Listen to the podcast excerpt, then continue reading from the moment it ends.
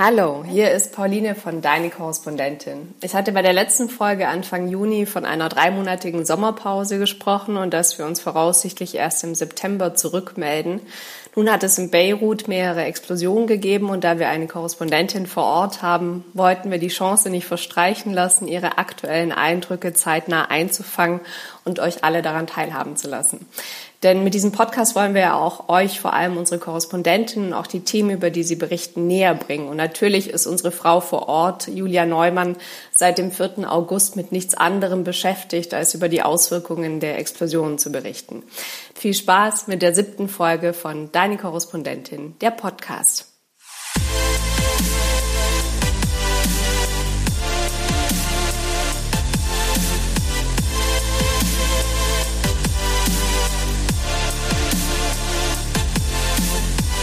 Hallo Julia, schön, dass du heute wieder dabei bist. In der letzten Podcast-Folge hast du über die Wirtschaftskrise im Libanon berichtet, wo du seit zwei Jahren als freie Auslandskorrespondentin lebst und arbeitest. Vielleicht erzählst du uns erst einmal, wo du dich befunden hast, als die Explosionen in Beirut ähm, stattgefunden haben. Hallo zusammen, schön, dass ich hier im Podcast sein darf. Als die Explosion stattfand, war ich gerade entspannt in der Küche und habe gekocht.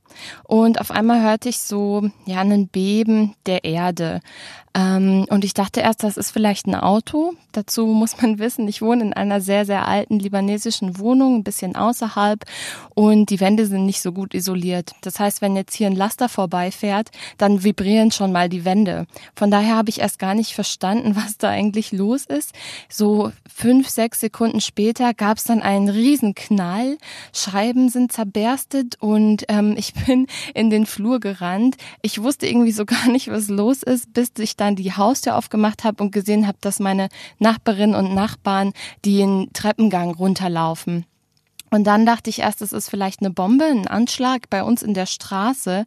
Hab dann natürlich erstmal versucht zu schauen, ob auf Twitter oder den sozialen Medien jemand etwas gepostet hat und dann natürlich die Nachrichtenlage verfolgt und auch schnell gemerkt, okay, das ist eine Explosion. Aber um ehrlich zu sein, war mir in diesem Moment das Ausmaß dieser Explosion gar nicht so bewusst. Und was ging dir durch den Kopf, als du die ersten Bilder im Fernsehen oder auf den einschlägigen Nachrichtenportalen gesehen hast?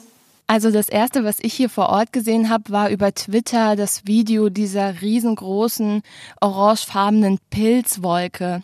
Ich habe das tatsächlich noch vor dem dem Rauch gesehen, den ich dann aus dem Fenster ge gesehen habe. Ähm, das heißt also, Twitter und die sozialen Medien waren schneller als ähm, die Wolke über die knapp vier Kilometer Luftlinie, die ich entfernt vom Hafen lebe.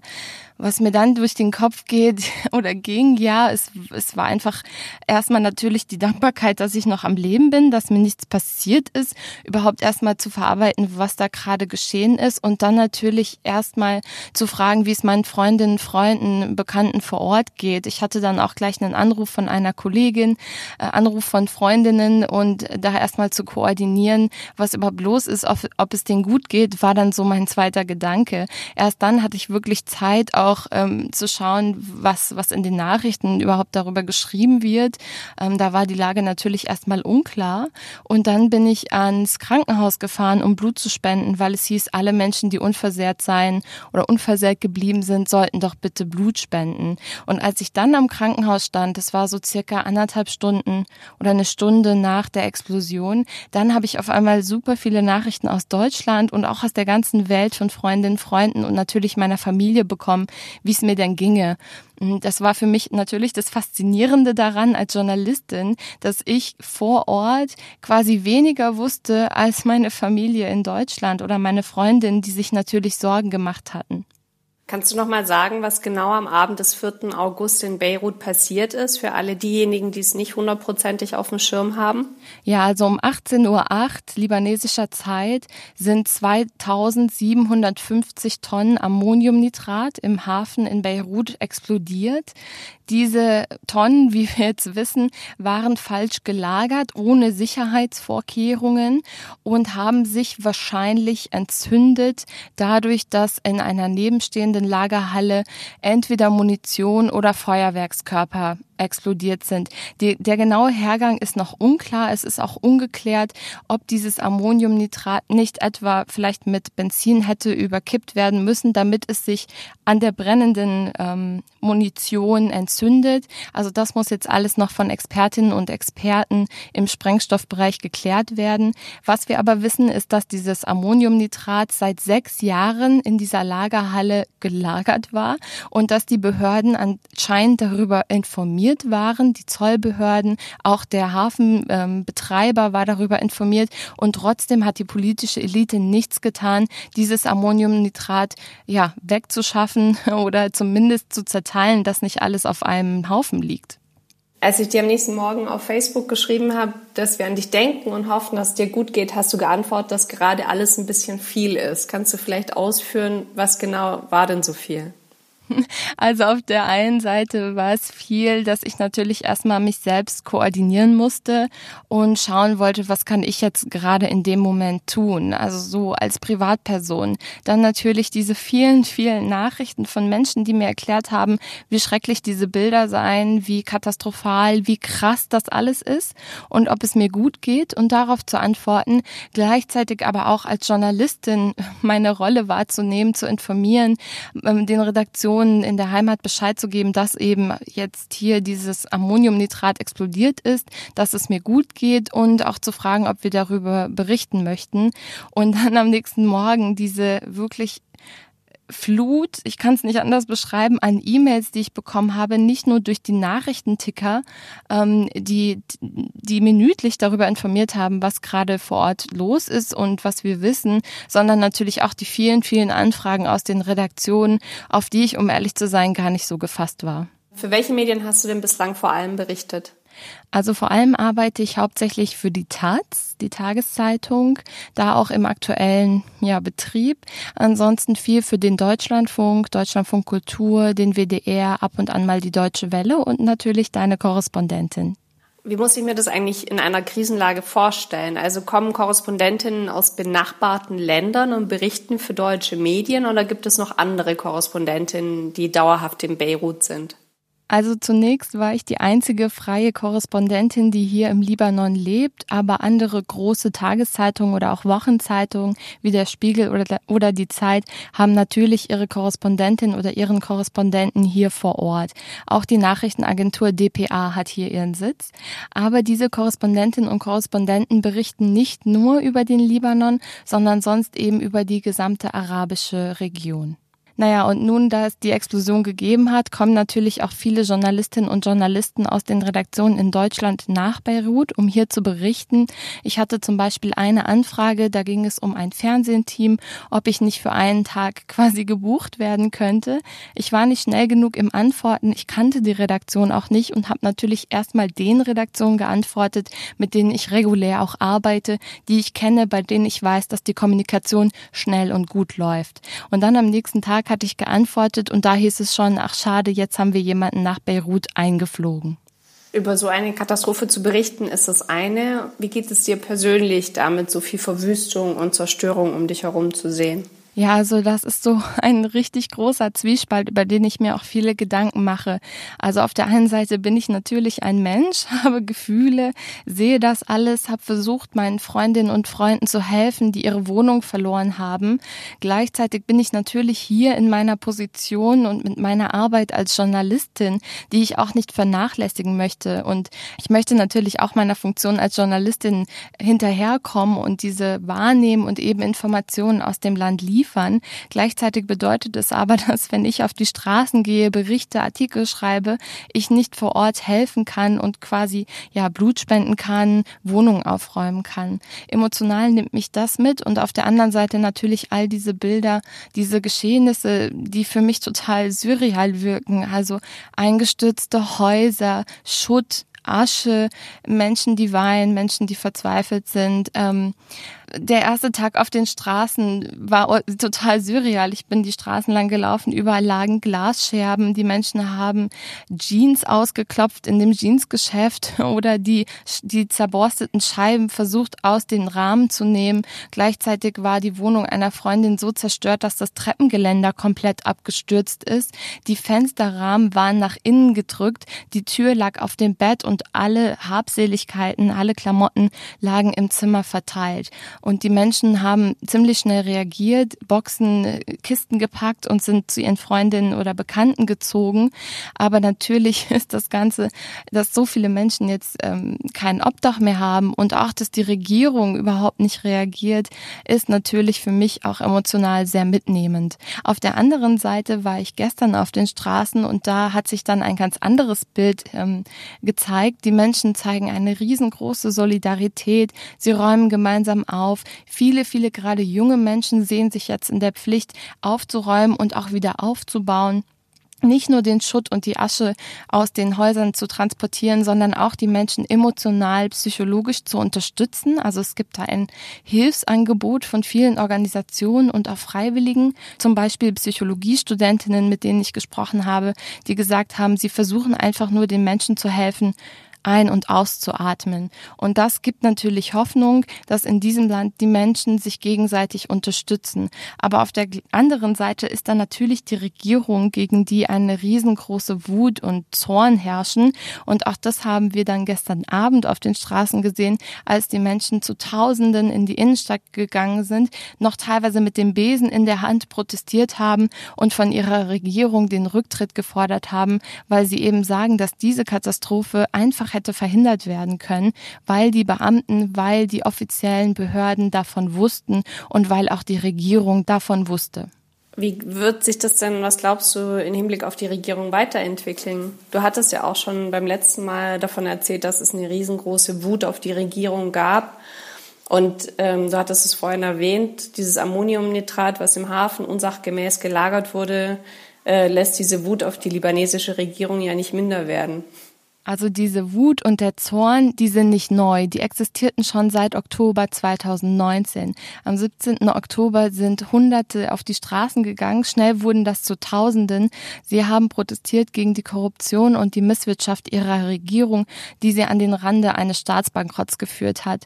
Diese Proteste haben dann durch Covid-19 und eben den Ausgangsbeschränkungen etwas abgenommen, wurden weniger. Viele waren auch frustriert von der neuen Regierung, die nicht gewählt gewählt, sondern ausgewählt wurde von der politischen Elite und einfach auch nicht für einen Neubeginn, sondern für einen Es geht alles weiter stand.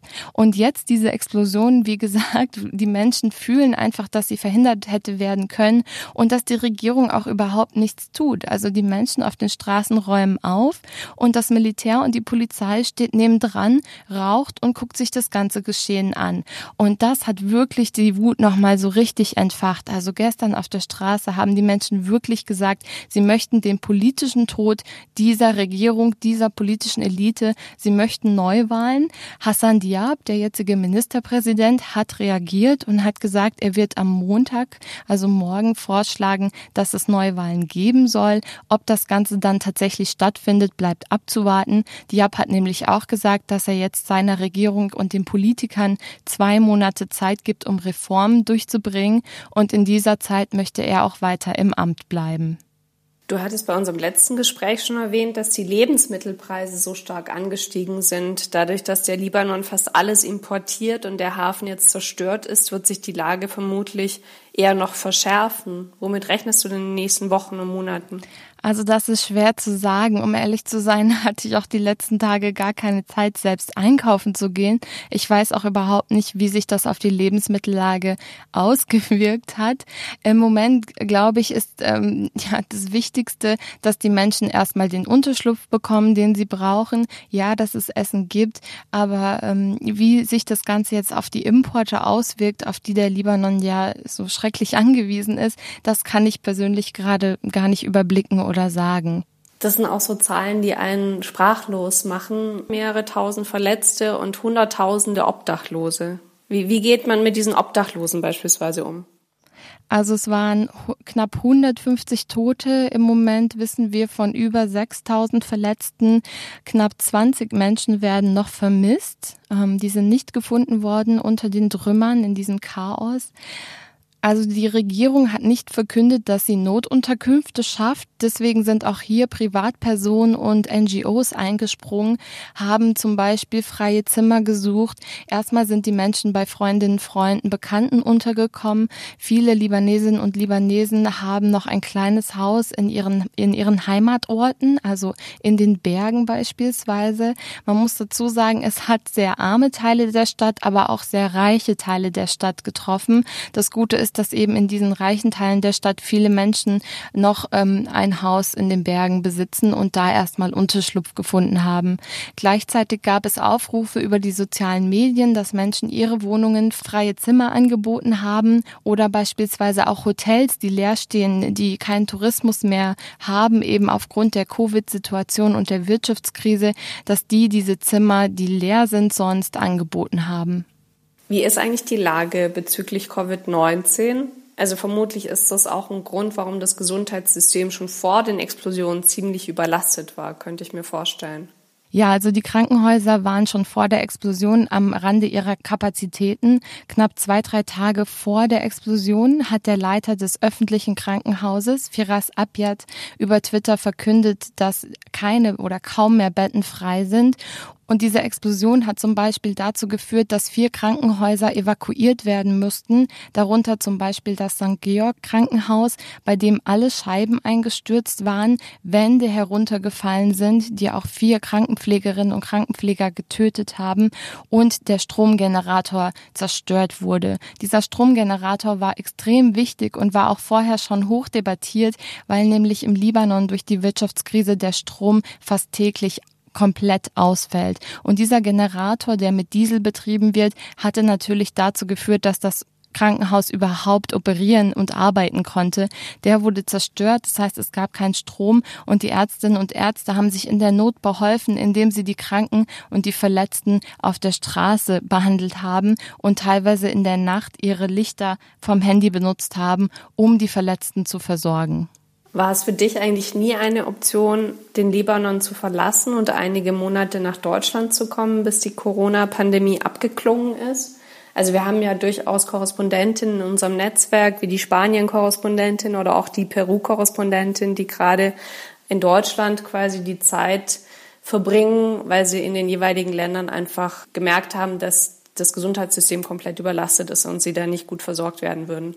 Nein, also für mich war es keine Option. Das lag zum ersten daran, dass es alles relativ schnell ging. Also wir hatten drei oder vier Tage Zeit, uns zu überlegen, ob wir das Land verlassen möchten oder nicht. Danach wäre es sehr schwierig geworden, den Libanon per Flugzeug zu verlassen. Das hätte dann über die deutsche Botschaft gehen müssen.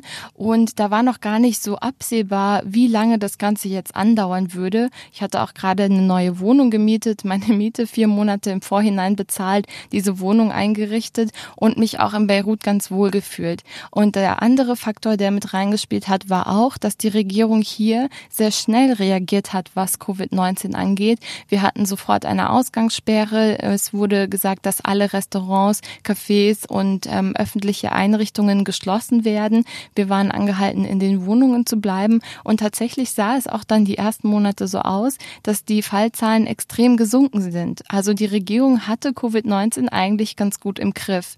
Aber natürlich kam dann die Wirtschaftskrise, die Verzweiflung, die Wut der Menschen und jetzt auch diese Explosion und naja, jetzt gehen die Fallzahlen natürlich schlagartig in die Höhe.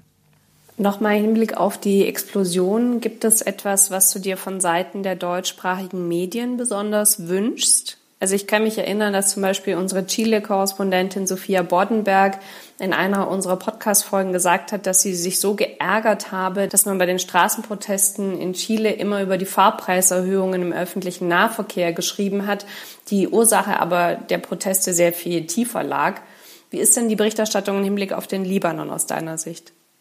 Also ich bin ja Teil der Berichterstattung, von daher die Kritik zu üben, muss ich wahrscheinlich erstmal an mir selbst und meiner Berichterstattung, bevor ich das dann an den Redaktionen übe. Ähm, zu meiner Rolle oder meiner Position kann ich sagen, dass ich mir sehr viele Gedanken gemacht habe, wie ich ethisch ähm, ja mit dieser Katastrophe umgehe. Mein Ansatz ist normalerweise konstruktiv und lösungsorientiert zu berichten. Das wird natürlich total schwer in so einer Situation, wo es für mich einfach das totale Chaos ist, ich so viele Anfragen habe und einfach in einen Modus komme, in dem ich nur noch reagieren kann und ähm, mich immer wieder nochmal zurücknehmen muss und auch zu agieren und zu sagen, nein, das mache ich jetzt nicht oder den Ansatz finde ich nicht richtig oder ähm, vielleicht nicht gut und das könnten wir so oder so besser machen.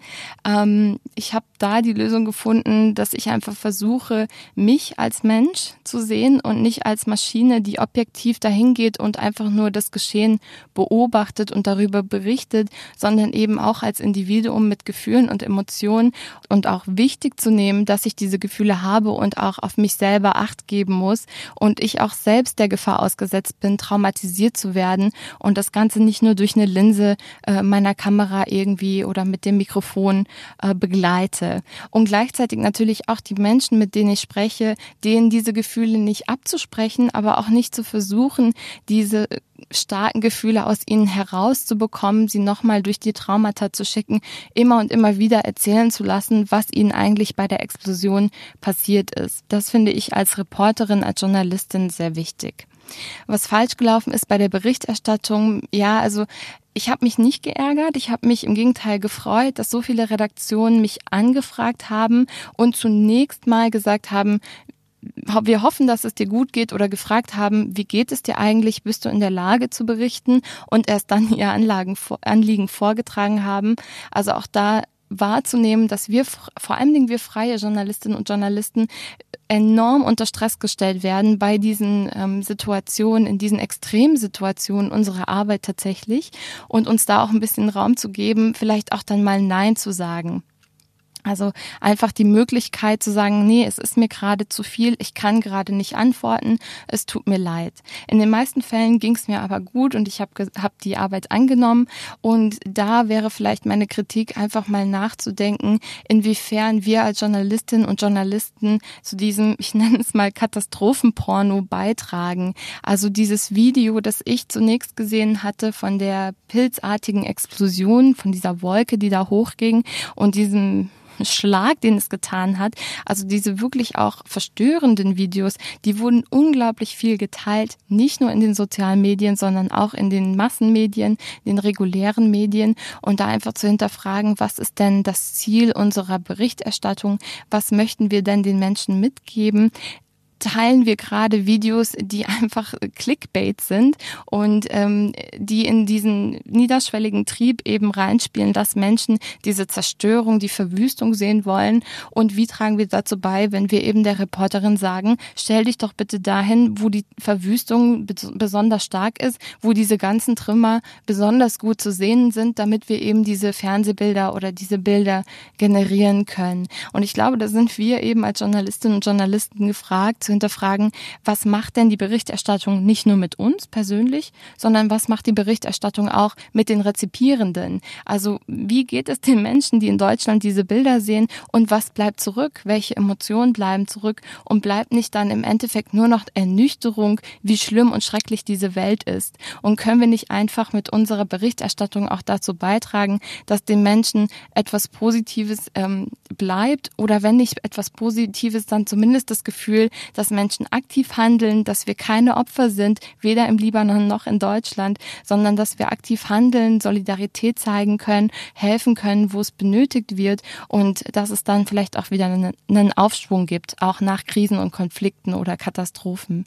Du hattest vorhin schon erwähnt, es gibt Redaktionen, die haben feste Korrespondentinnen vor Ort, aber es gibt auch sehr viele Redaktionen, die leisten sich kein festes Korrespondentinnennetz und äh, lassen dann quasi äh, Reporterinnen einfliegen. Man nennt das auch äh, Parachute Journalism, also Fallschirmjournalismus. Wie ist es für dich als jemanden, der sich schon länger mit der Region und auch mit dem Land ähm, auseinandersetzt, der die Kontakte hat, äh, die, die vernetzt ist, wenn jemand da quasi äh, kommt und einfach von außen berichtet, aber mit der Kulisse von Beirut im Hintergrund.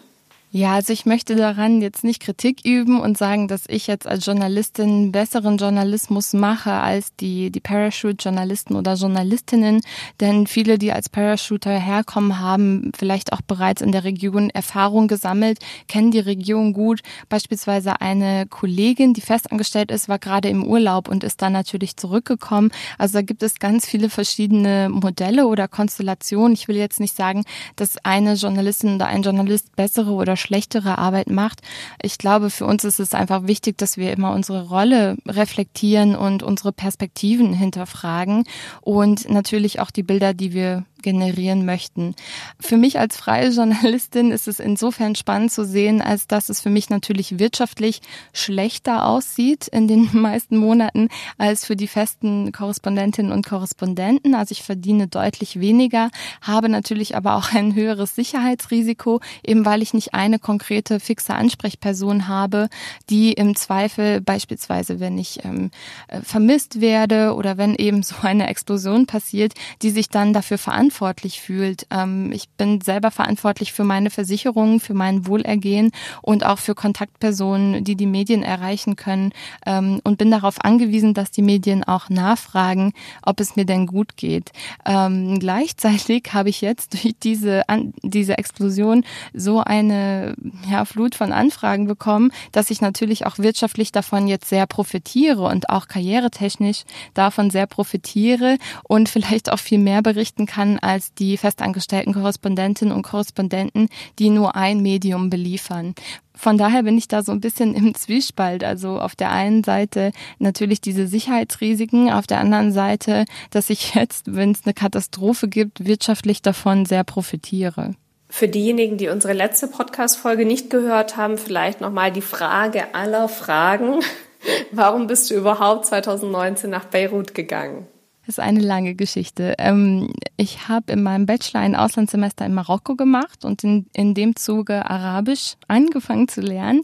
Habe dann viel über Postkolonialismus und eben auch über die Berichterstattung in äh, Westasien und Nordafrika oder über Westasien und Nordafrika gelernt und auch über den europäischen Blick auf diese Länder. Und was mir aufgefallen ist, ist, dass es doch noch immer viele Stereotype und Vorurteile gibt und viel Rassismus Rassismus, der so ein bisschen unterschwellig in der Berichterstattung auch mitklingt. Also beispielsweise, dass die arabischen Frauen unterdrückt seien, dass die arabischen Männer alle Despoten oder Terroristen seien.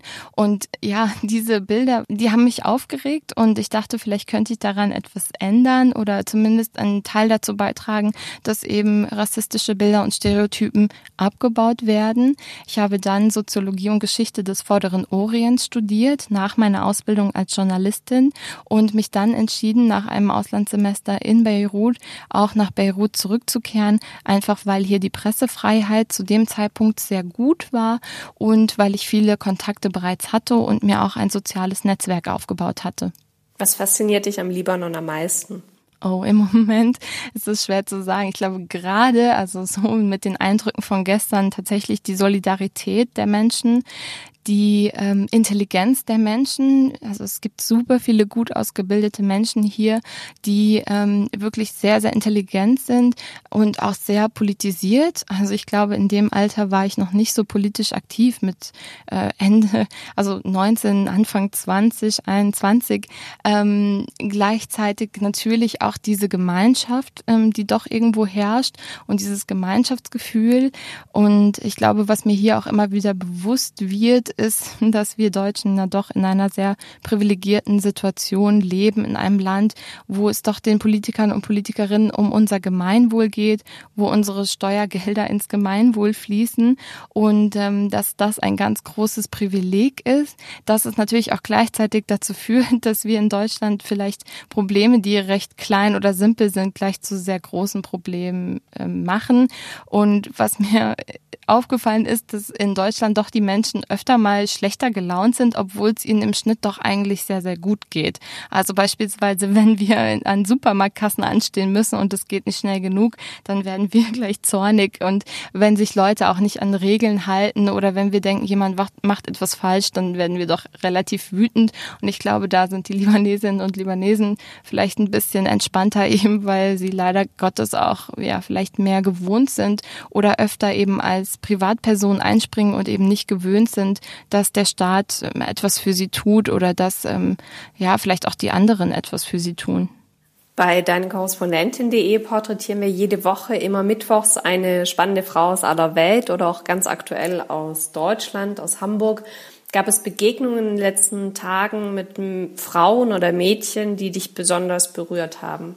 So viele, wirklich so viele. Ich habe mit einer Krankenpflegerin gesprochen, die Dienst hatte in der Notaufnahme am amerikanischen Krankenhaus in der Nacht am Abend, als die Explosion passiert ist, äh, die mir auch gesagt hat, wie schwer es für sie ist emotional, die aber auch gleichzeitig gesagt hat, dass sie weiß, dass es falsch ist, dass sie versucht, ihre Gefühle zu unterdrücken und dass ihre Kolleginnen, ihre Kollegen und die Chefs ihr beiseite stehen, dass sie mentale Unterstützung bekommt.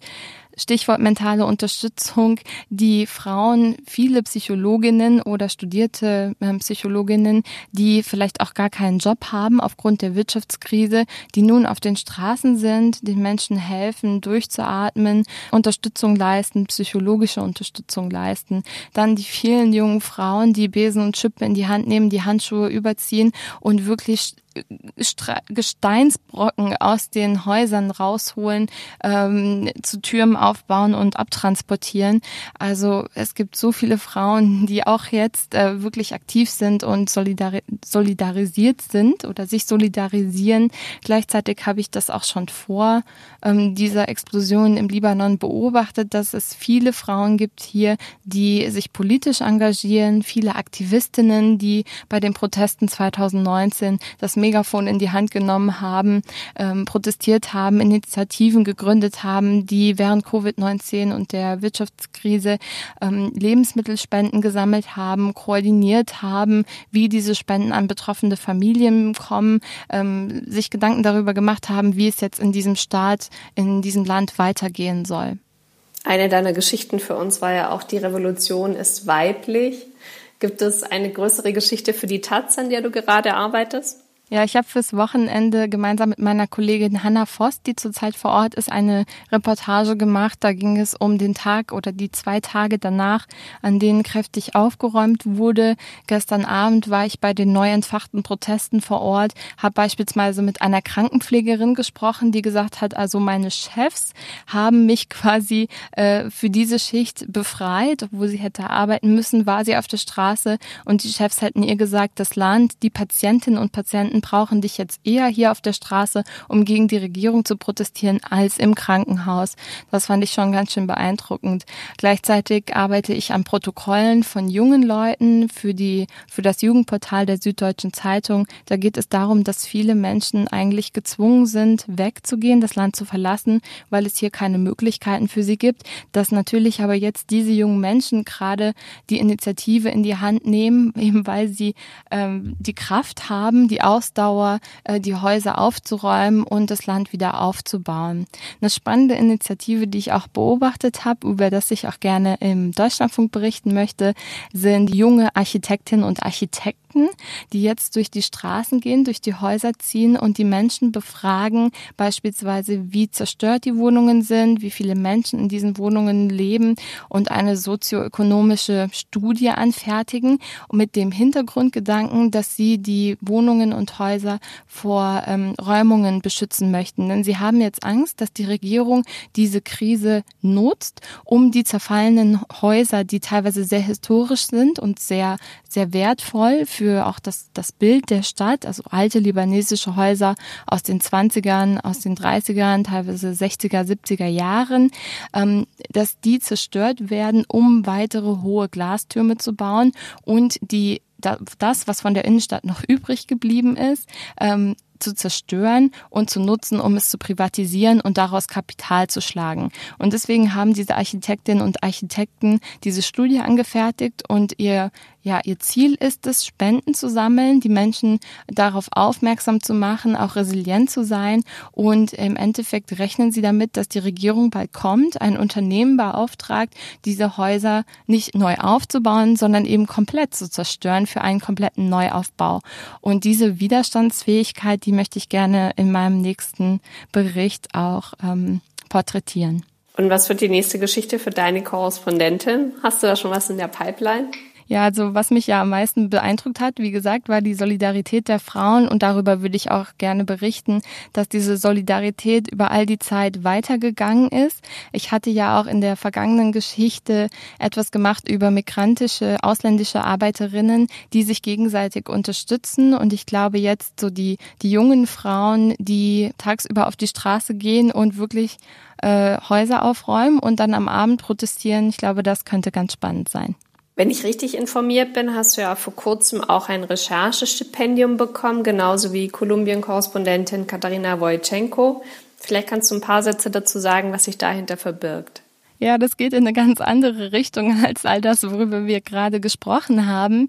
Wir haben von der Bill Gates Stiftung für die Taz und unser Korrespondentinnen-Team, wir sind alles Frauen, ein Stipendium bekommen, um Entwicklungsgelder, die aus Deutschland in unsere jeweiligen Regionen fließen, nachzuverfolgen. Wir möchten wissen, was mit diesen Geldern passiert, in welche Projekte die gehen, vor allen Dingen mit dem Fokus auf dem Wasser. Also wir verfolgen Geld, das in Wasserprojekte Projekte fließt und schauen uns auf der einen Seite an, wie ja in einem kapitalistischen System dieses Geld verwendet und auch vermehrt wird. Also wir schauen uns kritisch Entwicklungsgelder an. Auf der anderen Seite schauen wir auch, gehen wir in die Communities zu den Menschen und schauen eben, wie diese Projekte vor Ort Einfluss haben. Ähm, Stichwort lösungsorientierter, konstruktiver Journalismus.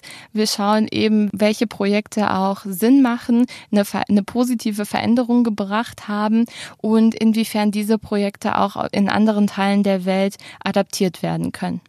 Liebe Julia Neumann, vielen Dank für das Gespräch heute. Es war toll, dass wir so kurzfristig einen Einblick bekommen haben, wie es derzeit in deiner aktuellen Heimatstadt Beirut aussieht. Wenn ihr mehr erfahren wollt über den Libanon, über Julias Liebe zum Nahen und Mittleren Osten und ihren Podcast Nahostcast, den sie zusammen mit anderen Kolleginnen betreibt, dann hört euch gerne unsere letzte Podcast-Folge an. Ihr findet sie kostenlos auf Spotify und Apple iTunes. Und zum Schluss noch der Hinweis, dass ihr uns Korrespondentinnen unterstützen könnt mit fünf oder zehn Euro im Monat oder auch mit einer einmaligen Spende. Dafür geht ihr einfach auf unsere Webseite deine-korrespondentin.de und drückt auf den Button Unterstützen. Danke für euer Interesse. Wir sagen Shukran, Tschüss und auf Wiedersehen.